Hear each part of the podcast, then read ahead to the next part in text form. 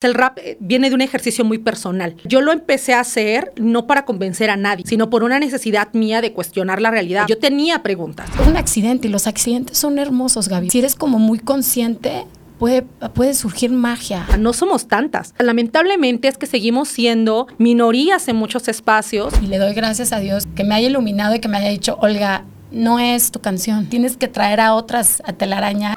Fuera de Foco presenta. Foco presenta. Hablando de cine con. Conducido por Gaby Mesa. Cinefilos, bienvenidos al podcast de Hablando de Cine con. Estoy muy contenta de que me acompañen en este nuevo episodio que va a estar bien interesante. Sé que muchos de ustedes van a aprender muchísimas cosas nuevas y seguramente los va a nutrir en este tema del que vamos a platicar el día de hoy. Pero antes que nada, les recuerdo que si escuchan este podcast en Spotify, no olviden darle clic al botón de seguir para que les avise cuando hay un episodio nuevo y suscribirse al canal también, que así apoyan muchísimo a seguir produciendo este contenido. Si aún no se han suscrito y escuchan los podcasts o ven los videos, pues los invito a que se suscriban para poder tener este espacio semana con semana. Y ahora sí, una pequeña introducción de mis invitadas, porque ¿quién no ha cantado la canción Un elefante se balanceaba? Bueno, pues nuestras invitadas de hoy buscan renovar esta melodía para actualizar su significado y que inspire a nuevas generaciones. Olga Segura es una productora de cine que ha trabajado con grandes artistas de talla internacional como Eva Longoria y Jessica Biel. Fue parte de la Fundación Internacional de la organización Time's Up después del movimiento Me Too. También protestó de manera pacífica junto con América Ferrera y otros 300 artistas a favor de los derechos de migrantes en Estados Unidos y ha construido plataformas para conectar a mujeres de diferentes ramas y construir puentes entre ellas. Por otro lado, Mare Advertencia ha revolucionado la escena musical mexicana con su rap, pues la convicción con la que denuncia las injusticias más grandes del país ha abierto espacios y oportunidades para muchos creadores con diferentes propuestas. Y recientemente colaboró en el soundtrack de Black Panther Wakanda Forever con la canción Árboles bajo el mar. Ambos talentos unieron fuerzas para crear el cortometraje Elefanta, que junto a figuras como Yalitza Aparicio, Carla Souza, Ket del Castillo y Michelle Rodríguez buscan impulsar un mensaje de apoyo y sororidad que inspire a seguir luchando por el cambio. Así que mis cinéfilos, hablemos de cine con Olga y Mare. Bienvenidas. Gracias por la presentación. No, pues ustedes, eh, mujeres admirables, y lo que más admiro es que estén creando estos espacios para, para conectar, ¿no? La palabra puentes me, me, gustó, digo, yo sé que yo misma la leí, pero es muy bonito cómo Elefanta está precisamente buscando crear estos puentes, pero antes de llegar a este cortometraje, esta canción que además está disponible para que todas las personas puedan escucharla, pues me gustaría irme brevemente un poquito hacia la vida de ustedes desde atrás, ¿no? De que, que ¿Qué fue ese ejemplo que tuvieron ustedes más jóvenes que los llevó a tener como esta apertura eh, en torno al rol de la mujer, ¿no? Al, rol de los géneros también en sociedad? ¿O cuáles fueron algunos de los parteaguas que ustedes identifican en su vida de aquí me empecé a dar cuenta como de, las diferencias y de cómo las mujeres necesitaban otro tipo de, escucha, ¿no? Ante la voz de la mujer que de pronto pues no, no se escucha tan fuerte históricamente como la de los hombres. ¿Quién quiere empezar? Chan, chan. Chan, chan. Si quieres, empiezo. Sí, porque veníamos platicando, ahorita fuimos a echarnos unos taquitos y este, justo veníamos platicando de eso, Mare, y, y compartimos una historia muy bonita. Vas. Pues, bueno, específicamente como del papel de la mujer, yo creo que es difícil hablarlo exactamente dónde empieza, ¿no? Eh, yo vengo de una organización matrilineal, ¿no? O sea, lamentablemente, por circunstancias de la vida, mi familia se ha quedado, eh, pues, las mujeres al frente. Y creo que o sea, para mí era muy natural ver a las mujeres trabajando, este, haciendo. Nunca fue con este sentido tampoco de, pues, de una conciencia política o de una, eh, digamos, de una teoría, sino era una necesidad, ¿no? Tal cual de la vida que obliga a que las mujeres tomen la, la pauta y tomen los espacios.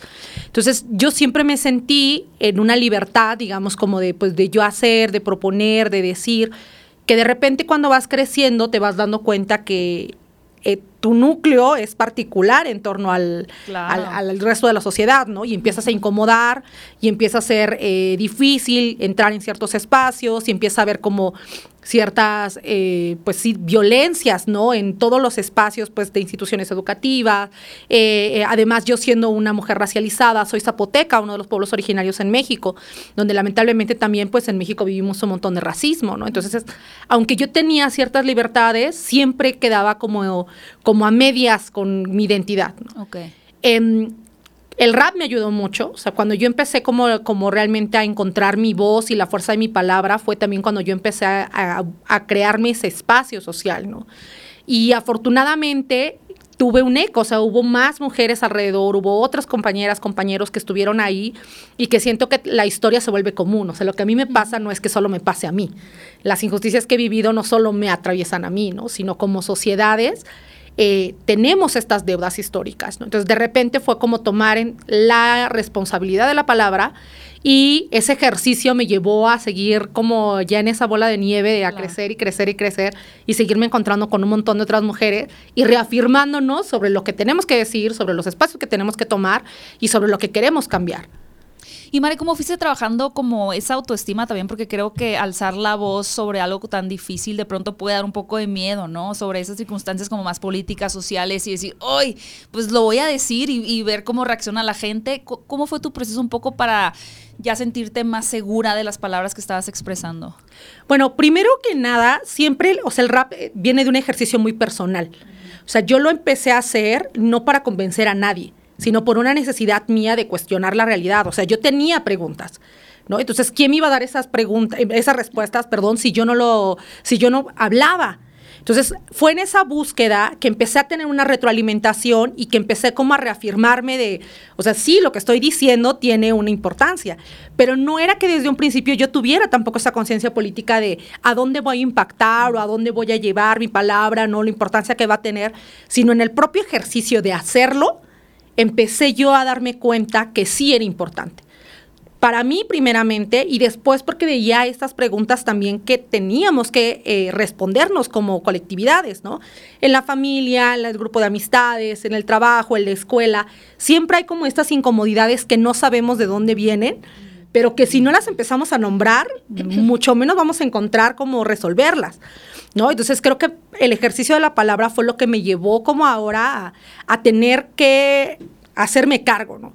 Ni siquiera sé si en algún momento yo tenía como la conciencia, o bueno, cuando empecé a hacerlo, como de esta autoestima que dices, ¿no? Esta seguridad, sino era de, bueno, pues si lo hago, lo digo en voz alta y nadie me responde, tengo que seguir preguntando y tengo que seguir tocando puertas y tengo que seguir haciendo. Y entonces en eso empecé a encontrar una manada alrededor, otras colectividades que me acompañaban y de quienes yo me acompañaba, que me ayudaban a encontrar estas respuestas. Y además eh, creaste el primer grupo, ¿no? De rap en, de mujeres. En Oaxaca, soy parte de la primera generación de rap, o sea, no solo de mujeres. Ajá. En Wow, de rap en general. y De rap en general. Wow.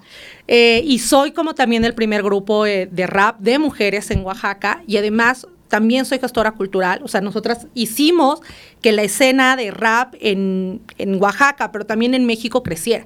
O sea, eso platicábamos en la comida, ¿no? A mí me tocó empezar a hacer rap cuando el rap no pertenecía a la industria musical. ¿Qué edad tenías más o menos cuando...? 16 años tenía yo cuando empecé a rapear. Wow. Ya hace unos añitos. 20 años cumple este año de, de, de rapear, ininterrumpidos. Y además, como justo, pues en esa búsqueda, ¿no? Creo que cada vez más cuando avanzas, pues vas encontrando un nuevo reto y otra nueva oportunidad. Y entonces ya vas siguiendo el camino.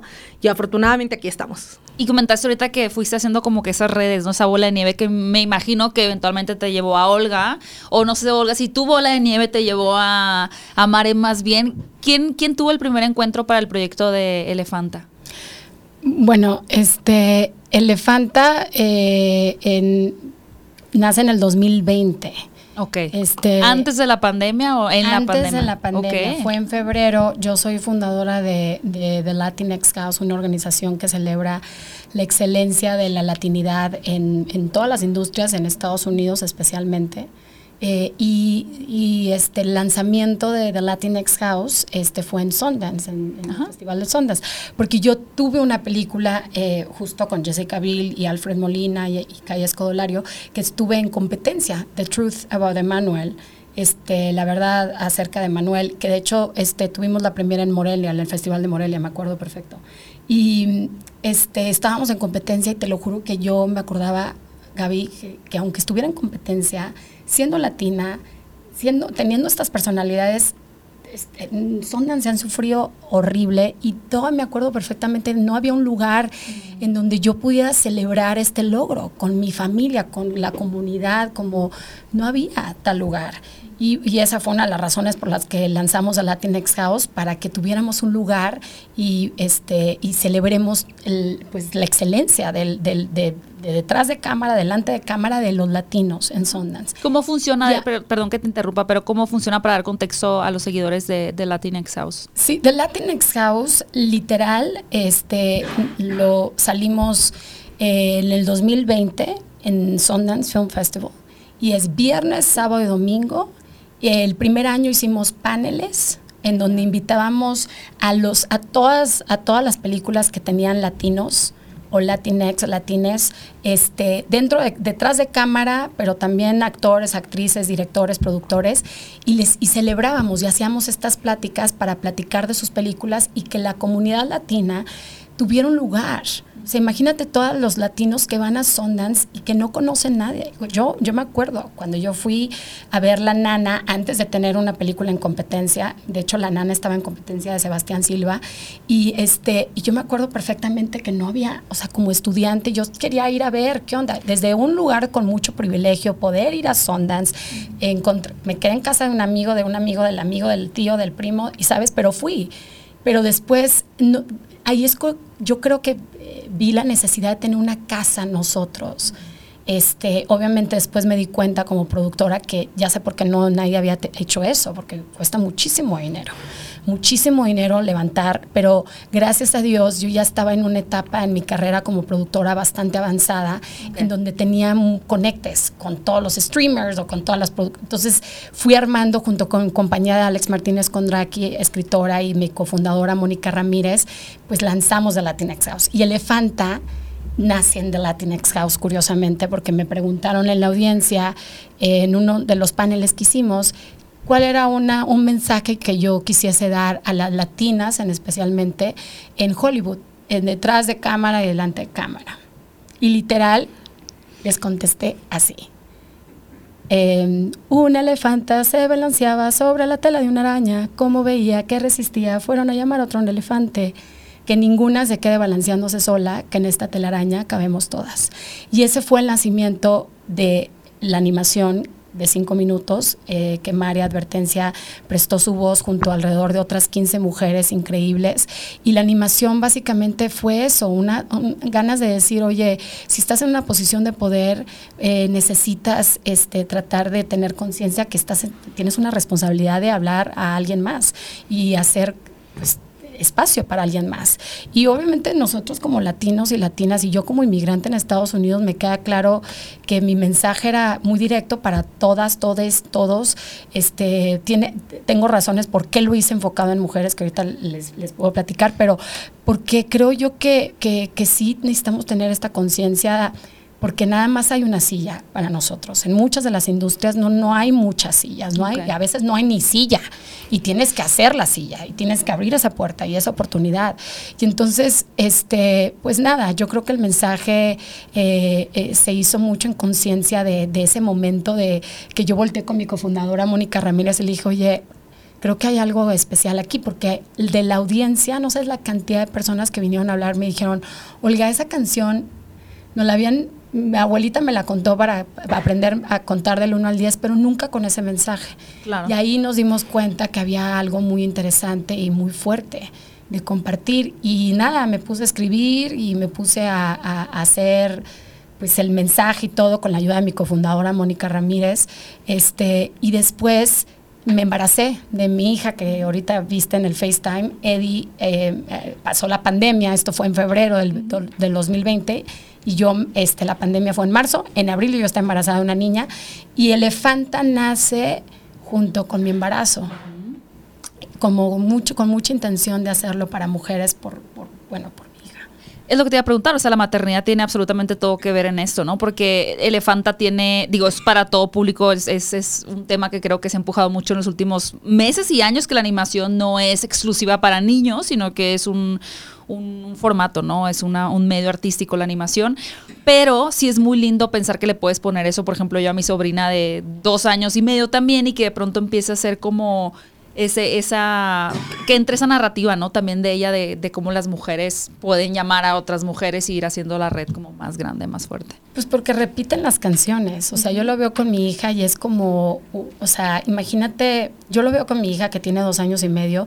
que tararea las estrofas de Mare, y digo, qué padre lo, lo que acabo de regalarle, porque imagínate estas estrofas que se las tararé y que las van a poder escuchar, es todo el ayudarnos unas a las otras, que sí se puede, que hay esperanza, que lo que nos dictaron a lo mejor a nuestra generación de que la de al lado es tu enemiga 100%. y que y que córrele porque nada más hay un lugar y córrele porque y acoda, ¿sabes? Que qué padre poder regalar esto, que ella se engren, o sea, qué padre lo que pudimos hacer juntas, porque de aquí a 30 años, esta generación que, que a lo mejor con que, yo siempre digo, que, que una mujer haya visto esta animación y que cree cosas maravillosas nada más por las estrofas que, que logramos hacer y por el mensaje. A mí me gustaría saber en, en 50 años, Mare, o sea, que, o en 30 años, quién es esta mujer, qué van a hacer, qué, va a hacer de esta nueva generación ya lo estamos viendo con tu generación y con las generaciones de los de la generación X y Z, ya no sé ni cuántas generaciones hay, porque estoy más grande que ustedes, pero pero este creo que es importantísimo esto que, que, que queremos ver el cambio hoy que sí, yo soy muy, soy muy de la idea de sí, está padre el futuro y hay que, pero qué padre vivirlo hoy juntas Claro. y compartirlo aquí con Mare y que Mare, Mare este, vino a, cerró el summit que hice de Decididas, o un summit que tengo, ahí luego búsquenlo, este, eh, pero Mare y, y Natalia Lafourcade hicieron este, este cierre hermoso. Y ahí es donde conocí a Mare y, y fue, fue un accidente. Y los accidentes son hermosos, Gaby, porque de repente, si eres como muy consciente, puede, puede surgir magia eh, de estos accidentes. Y fue un accidente muy bonito que Tayana, la productora de Rosalía, este Tayana, Uchi, que anda por ahí, también es parte del equipo. Uchi me presentó a Tayana y luego Tayana, este, que es la, la- productora, la única mujer productora del disco de, del disco de Motomami de Rosalía, este, eh, fue la que hizo esta producción y fue la que dijo Mare Advertencia, Charlie Jean, este, Michelle Rodríguez, y es la rola que están escuchando, es una magia. Yo tenía una letra ahí eh, como que la esencia y que les dije, esta es la esencia y esta es- hay un behind the scenes, Gaby, hermoso, que tienes que ver, que, que está hermoso, que es, es todo lo que hicieron con la rola, que van a escuchar y que espero que disfruten. Y aparte qué bonito que son diferentes voces, ¿no? Porque es la versión en español, la versión en inglés, la versión en inglés con subtítulos, pero lo interesante es que no es, o sea, que acompañan diferentes mujeres estas voces, ¿no? Y creo que de entrada eso habla muy en claro de cómo se está buscando esta diversidad, ¿no? A través de diferentes rostros. Y lo que me gusta mucho de Mar es que mencionas al principio que para ti era muy común pues el matriarcado, ¿no? O sea, venías de una familia en donde para ti lo normal era que la mujer quizá no se cuestionara que no podía hacer algo, ¿no? Porque pues tú veías que tu mamá lo hacía, que tus tías lo hacían, es como pues no hay ese límite. ¿Qué sientes que pudiste aportar tú justo como de esta experiencia eh, y esta realidad que tú tenías de, de niña a, a también a Elefanta? En- y en conjunto con tus compañeras también. Bueno, primero aclarar, ¿no? Yo no vengo de un matriarcado, la verdad es que aunque quisiéramos, o sea, las elefantas hablábamos de, sí es un matriarcado. La sociedad mexicana no lo es, ¿no? Claro. O sea, justo la sociedad mexicana tiene una ausencia masculina donde muchas, o muchas mujeres se tienen que hacer cargo, ¿no? Por la migración, por la propia violencia que ataca a los hombres, ¿no? Como por el abandono paterno, o sea, por un montón de razones, hay muchas mujeres jefas de familia sacando adelante a sus crías. O sea, ese fue el caso de mi familia, ¿no? De mi abuela, de mi mamá, de mis tías, que no es que lo eligieron, les tocó. Pero ese referente hace posible que una también imagine otras realidades, ¿no? Donde entonces si veo a ellas haciéndolo, y por eso decía, no hay una conciencia política detrás, ¿no? No lo hacían como bajo una teoría, sino lo hacían bajo una necesidad, ¿no? Y entonces a mí me toca ser esa generación que justo sí ve esos frutos, porque yo tuve la oportunidad de imaginar una realidad diferente, ¿no? De, de ver a las otras como en esas historias de lucha y en ese reconocimiento de, de qué estamos haciendo juntas, ¿no? Entonces creo que eso fue lo que a mí me ayudó en términos de la creación, cuando yo empecé a hacerlo, empecé a ver también a otras mujeres alrededor que estaban antes que yo, que abrieron espacios, mujeres que siguen haciéndolo ahora, y nos vamos encontrando, porque como, como bien dice Olga, no somos tantas.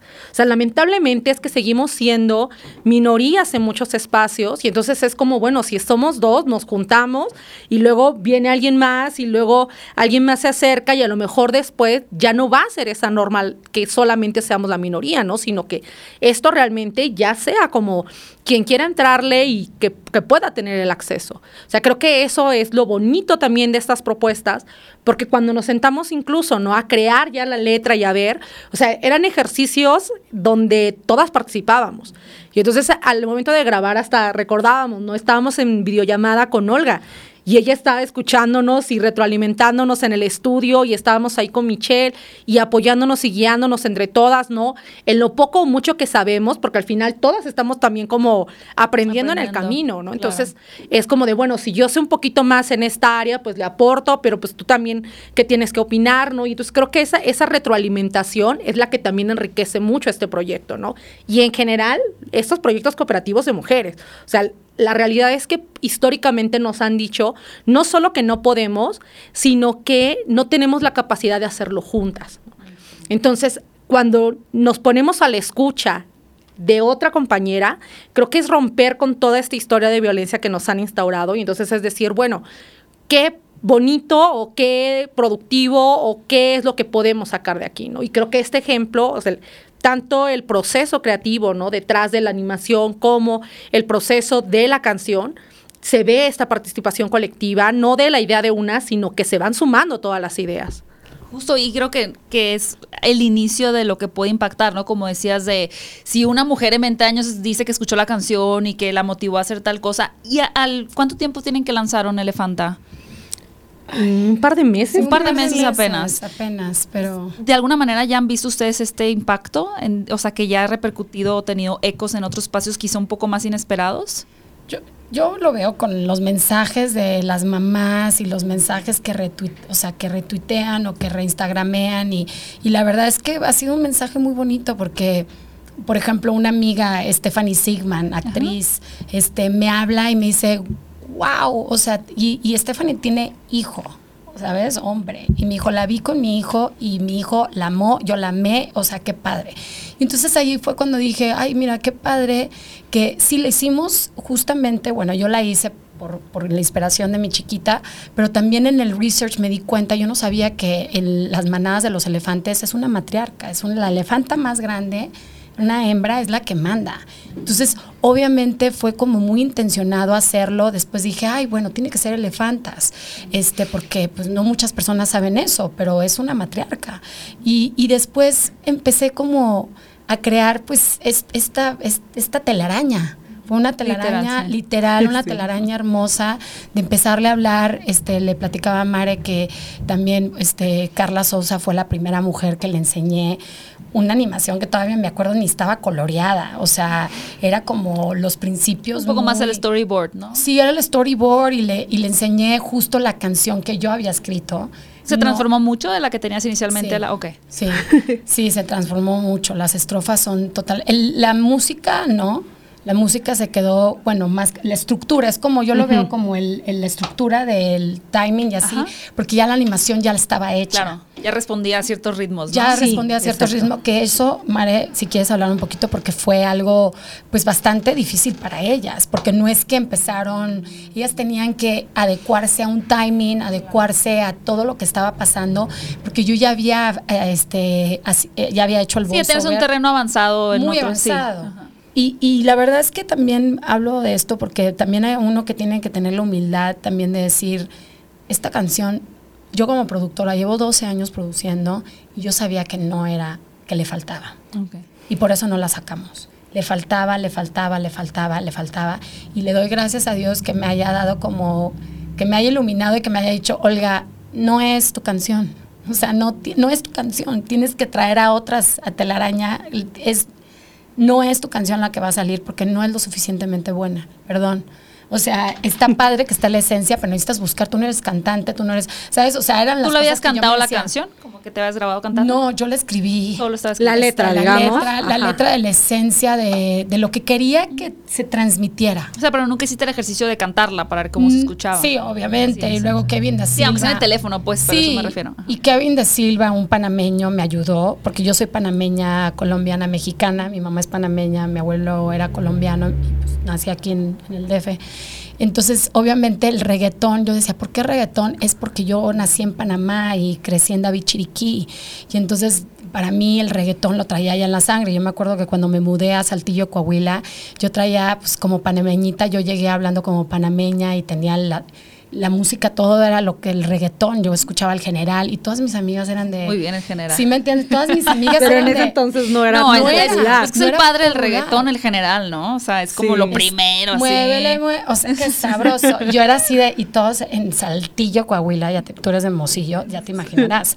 O sea, era de, ¿qué le pasa a esta niña? O sea, no, o sea, y nada, entonces era el reggaetón obviamente porque yo crecí en David Chiriquí, en Panamá, y obviamente fue todo muy intencionado, todo, todo, todo, absolutamente todo. Y, trabajar con Mario Advertencia fue un accidente hermoso que se lo agradezco a Uchi y a Tayana, porque te lo juro que Mare y Charlie Jean y Michelle hicieron magia con esta canción. Yo creo que es un himno, lo pueden ver, en, lo pueden escuchar en Spotify, que muchas niñas lo van a escuchar y niñas y niños y lo van a disfrutar. Va a estar ahí para toda la vida, siento yo. Hicieron un excelente trabajo. Qué lindo. ¿Ustedes sienten que hubo una canción en sus vidas que las moviera de esa manera cuando eran niñas?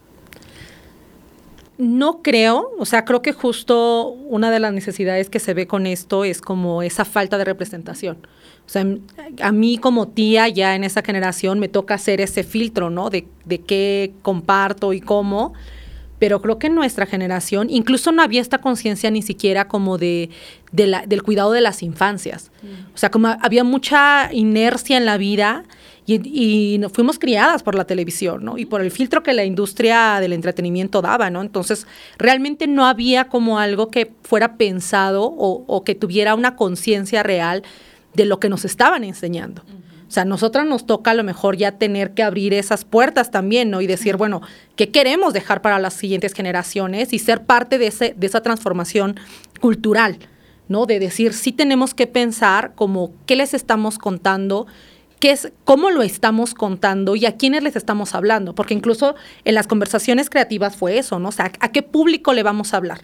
O sea, no es lo mismo hablarle a una primera infancia que hablarle a una adolescencia, ¿no? Aunque tengan todavía ese proceso de formación, si era como de cuál es nuestro rango de, de- de edad, ¿no? De público. Y entonces, desde ahí era como pensar justo en una persona a quien le estamos hablando, que creo que lamentablemente a mi generación no nos tocó eso, ¿no? O sea, como nos tocó ver solo la masividad de mensajes y tenías que encontrar tus herramientas para filtrar que sí, que no, pero no estaba pensado como sociedad ese cuidado a la infancia. Antes de, de cerrar, eh, Olga, comentaste el por qué. ¿Querías contar por qué habías escogido que fuera como exclusivo para mujeres o ten- era por tu niña? ¿Era por la maternidad? ¿El por qué has decidido que la canción tuviera este foco? Sí, básicamente, o sea, yo siempre, bueno, como pueden saber, o sea, soy fundadora de, de Times Up, este, soy feminista de Hueso Colorado, tengo esta organización que se llama Decididas, este, eh, que crea, eh, invita a crear conciencia de cuáles son las decisiones que estamos tomando como mujeres todos los días. Este, tomamos 35 mil decisiones diario y es tener conciencia de aterrizarlas y, como apagar esos miedos y hacer todo un examen y un estudio de esas decisiones porque afectan el núcleo familiar, afectan nuestra sociedad, la comunidad, el Estado, país, global y somos nosotras las que gobernamos en nuestras casas. Entonces, obviamente, pues siempre he estado alrededor de, de, de- esta sororidad, siempre he estado buscando y, he sido muy bendecida desde, desde un lugar con mucho privilegio, he tenido muchas oportunidades, pero también he sabido que esas oportunidades son bendiciones y también las he sabido como, como abordar de una manera en la que pueda ser este, dado un mis granitos de arena o mi, eh, que sea un, algo bueno para la comunidad, porque yo creo que eso es algo muy importante. Y Elefanta, pues yo creo que nos nace en, el 2020, nace desde que, desde que yo estoy chiquita, siempre he tenido muchas ganas de pues, de de abogar por nosotros las mujeres. Yo vengo de una familia, o sea, este, en la que mi abuela, eh, mi mamá, lo dije, es panameña, pero mi abuela era de, este, tienes que servirle a tu papá, tienes que lavar los trastes, tienes que... Y yo, ah, no, ¿Cómo por qué? ¿O qué? O sea, y desde muy chiquita lo, lo, cuestionabas. Lo cuestionaba. Y entonces le agradezco mucho a mi mamá y a mi papá y a mi familia porque me dejaban cuestionar eso me daban, me, daban esa autoridad de decir, está bien que lo cuestiones y, está bien. Y, y, obviamente yo creo que hay muchas mujeres que se siguen cuestionando eso. Entonces Elefanta nace pues desde siempre, de estas ganas de, de, crear comunidad que siempre he tenido. Con todo lo que hago siempre trato de, de, crear comunidad y creo que es el ejemplo más bonito, es lo que de más orgullosa estoy de mi carrera como productora, independientemente de que he hecho muchas películas como productora, pero este es mi proyecto favorito, favorito por, por por las alianzas y por esta telaraña que hemos hecho estas 16 mujeres y que vamos a seguir haciendo. Este, yo creo que ese es lo más bonito, lo que nosotras podemos seguir haciendo. Este, y apoyándonos. O sea, yo ahorita vengo de comer con Mare, con, con Uchi, y me encanta, yo de la música, vuelvo y repito, no sé nada. Y me encanta platicar y estar con ellas porque quiero estudiar, quiero educarme. y entonces yo creo que también ese puente de poder hacer intercambios en diferentes industrias y decir, a ver, ¿cómo podemos hacer algo fuerte? Yo soy buena para esto, tú eres buena para esto. Entonces, y básicamente se elefanta, porque pues 16 mujeres trajeron su voz, prestaron su voz, hicimos un puente hermoso y, ahí está. Ahora está para el resto de la, para el, ya, para el resto de la vida. este, Me encanta. Entonces, bueno, eso es, pero muchas gracias. No, al contrario, muy emocionante ver cómo, digo, este espacio, el, conocerlas ustedes, el escucharlas. Yo quisiera hablar tres horas. Espero que a futuro pueda venir cada uno de ustedes también para platicar de todo lo que han hecho en sus respectivos, eh, desde su trinchera, porque son dos mujeres muy admirables y pues quería decirlo, ¿no? Que las admiro mucho las dos y muchas gracias por haber estado aquí en este espacio. Y, y yo quiero darle las gracias a Mare, porque Mare obviamente la agarramos súper ocupada y siempre está ocupada y, y, ahorita, pero eso es padre, pero también tuviste la fortaleza de, de, de querer ese cambio. Y está, es de mujeres fuertes el decir, porque da miedo, da mucho miedo, pero el que tú hayas tenido esa fortaleza para querer ese cambio, pues imagínate a cuántas otras mujeres nos estás inspirando. Entonces, gracias por prestar tu voz para Elefanta, porque fue algo hermoso y está ahí y siempre cuando se escucha esa estrofa que empiezas a rapear con ese poder y con esas ganas de, dar, eso es, energía pura que te va a quedar ahí para, para el resto de la vida, como lo vuelvo, lo vuelvo a repetir trascender. muchas gracias, la verdad, por invitarme al proyecto y también por abrir estos espacios de diálogo para contar detrás del proyecto también. Aquí tienen su casa. Y me encantaría que inviten a, los cinéfilos a que escuchen Elefanta y también si quieren invitarlos a otro proyecto que tengan actualmente, ahora es el momento. Pues eso, solo invitarles. Elefanta eh, que ninguna se quede balanceándose sola. Está disponible en todas las plataformas digitales y también está disponible en el canal de YouTube de, de Latinx House para que puedan ver como también la animación que acompaña, o sea, cómo se complementa tanto la canción con esta animación y puedan también escuchar a todas las compañeras que prestan la voz para darle vida a esta elefanta. Escúchenla, bailenla, eh, taguenos, mándenos un Instagram cuando la están compartiendo con sus familias y espero que la disfruten porque la hicimos con mucho amor para todos ustedes. Gracias. Muchas gracias eh, por acompañarnos y cinéfilos, no olviden suscribirse al canal ir a escuchar la canción, dejar tus comentarios, arrobarlas, etiquetarlas. Muchas gracias a Pepe en la cámara del audio, a Almita por la edición de audio también, a Dan por la edición de este video, de Fer Ramírez, que estuvo aquí presente por parte del equipo de Fuera de Foco. Nos escuchamos en el próximo episodio de Hablando de Cinecon. Escucha este podcast en todas las plataformas de podcast. Aquí te dejo con un par de pláticas más para disfrutar y no olvides suscribirte y activar la campanita de notificaciones para formar parte de esta comunidad cinéfila.